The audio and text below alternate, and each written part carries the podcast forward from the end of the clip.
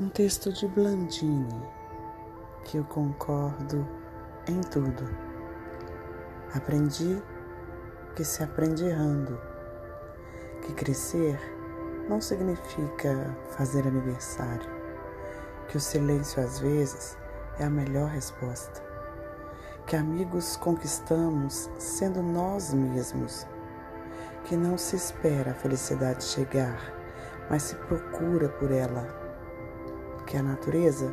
é uma das coisas mais perfeitas na vida e que amar significa se dar por inteiro,